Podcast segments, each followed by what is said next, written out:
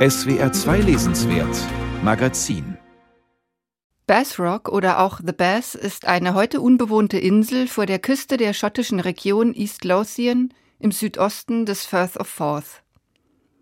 Der riesige Monolith, der aus der Ferne betrachtet aussieht wie ein gestrandeter Wal, gibt dem englischen Original des Romans von E.B. Wild den Titel.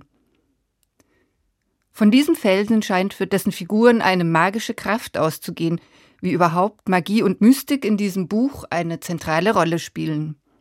An klaren Tagen bei Ebbe schien der Fels so nah, als könnte er gleich hier vor ihnen stranden, weil er einmal losgebunden triebe, wohin er wollte. Ruth konnte dieser verlassenen Felseninsel nicht viel abgewinnen. Der Bathrock erschien ihr so ungestalt wie der Kopf eines missgebildeten Kindes.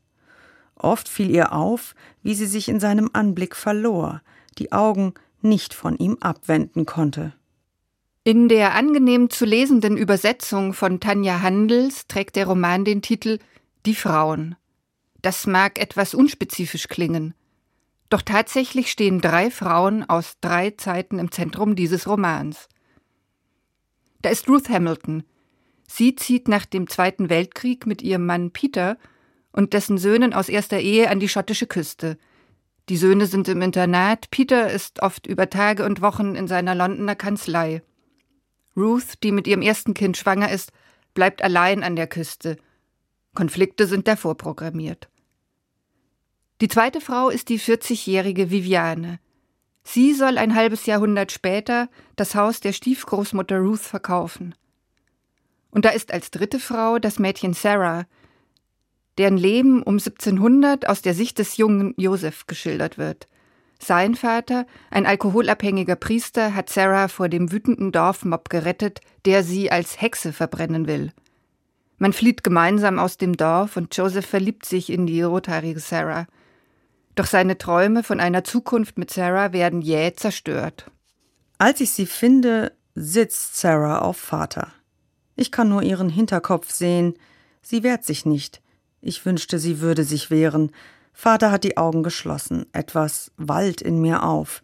Es ist mehr als Abscheu, etwas anderes, Enttäuschung, mit Nägeln besteckt. Sarahs Leben wird ein entsetzliches Ende nehmen und ihre Seele keine Erlösung finden. Sie flattert unruhig durch die Jahrhunderte, ein Geist, wie man ihn aus der Gothic Novel kennt.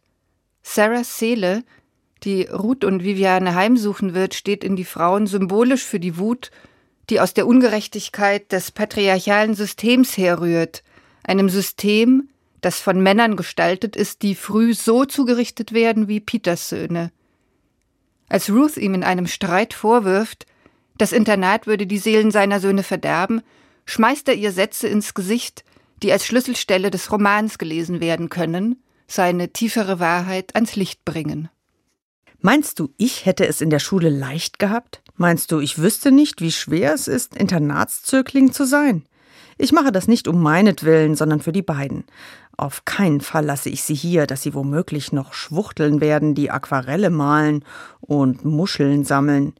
Die Welt ist voller Gewalt, der sie sich stellen müssen. Eine Welt voller Gewalt, der man sich stellen muss. Davon erzählt dieser Roman. Auch Viviane wird die Erfahrung von Gewalt machen, als sie im Haus an der Küste im Pub einen Mann aus dem Dorf kennenlernt. Evie Wild stellt über weite Strecken plastisch und eindrucksvoll dar, wie in den Geschlechterverhältnissen über Jahrhunderte ein Missverhältnis zwischen dem souveränen, starken Mann und der abhängigen, vermeintlich schwachen, weil physisch und ökonomisch unterlegenen Frau bis in unsere Gegenwart hinein weitergetragen worden ist. Ob allerdings der schaurige und manchmal auch esoterische Subtext, den Wilde ihrer dreistängigen Erzählung unterschiebt, dafür unbedingt notwendig ist? Wenn gegen Ende des Romans Viviane, ihre Schwester und Maggie, eine Freundin, in der Küche von Ruths Haus in einem Gesang an die Mondgöttin Diana und den Erdgott Pan, in einem Zeit und Raum transzendierenden Gesang Sarahs Unruhegeist herbeisingen, werden beim Lesen Glaubens- und Geschmacksfragen empfindlich berührt, klingt das Ganze dann schon mal recht süßlich nach Selbsthilfegruppe oder Yogakurs. Es gibt nichts anderes mehr als nur noch das rosige Schwarz meiner geschlossenen Lider und die Laute, die an meinen Zähnen vibrieren. Und es fühlt sich gut an. Ich bin nur noch Hand in der Hand meiner Schwester. Ich bin Augen sicher in ihren Höhlen. Ich bin Zunge und Wirbelsäule bis hinunter zu meiner Basis. Ich weiß nicht, wie lange wir so chanten, aber ich könnte Fledermaus sein oder Wal. Und mir wird klar, dass noch andere Menschen bei uns im Raum sind. Dennoch will man wissen, wie es weiter und ausgeht. Denn E.B. Wild beweist großes Geschick im Umgang mit Rhythmus, Tempo, mit dem Verzahnen der Handlungsstränge.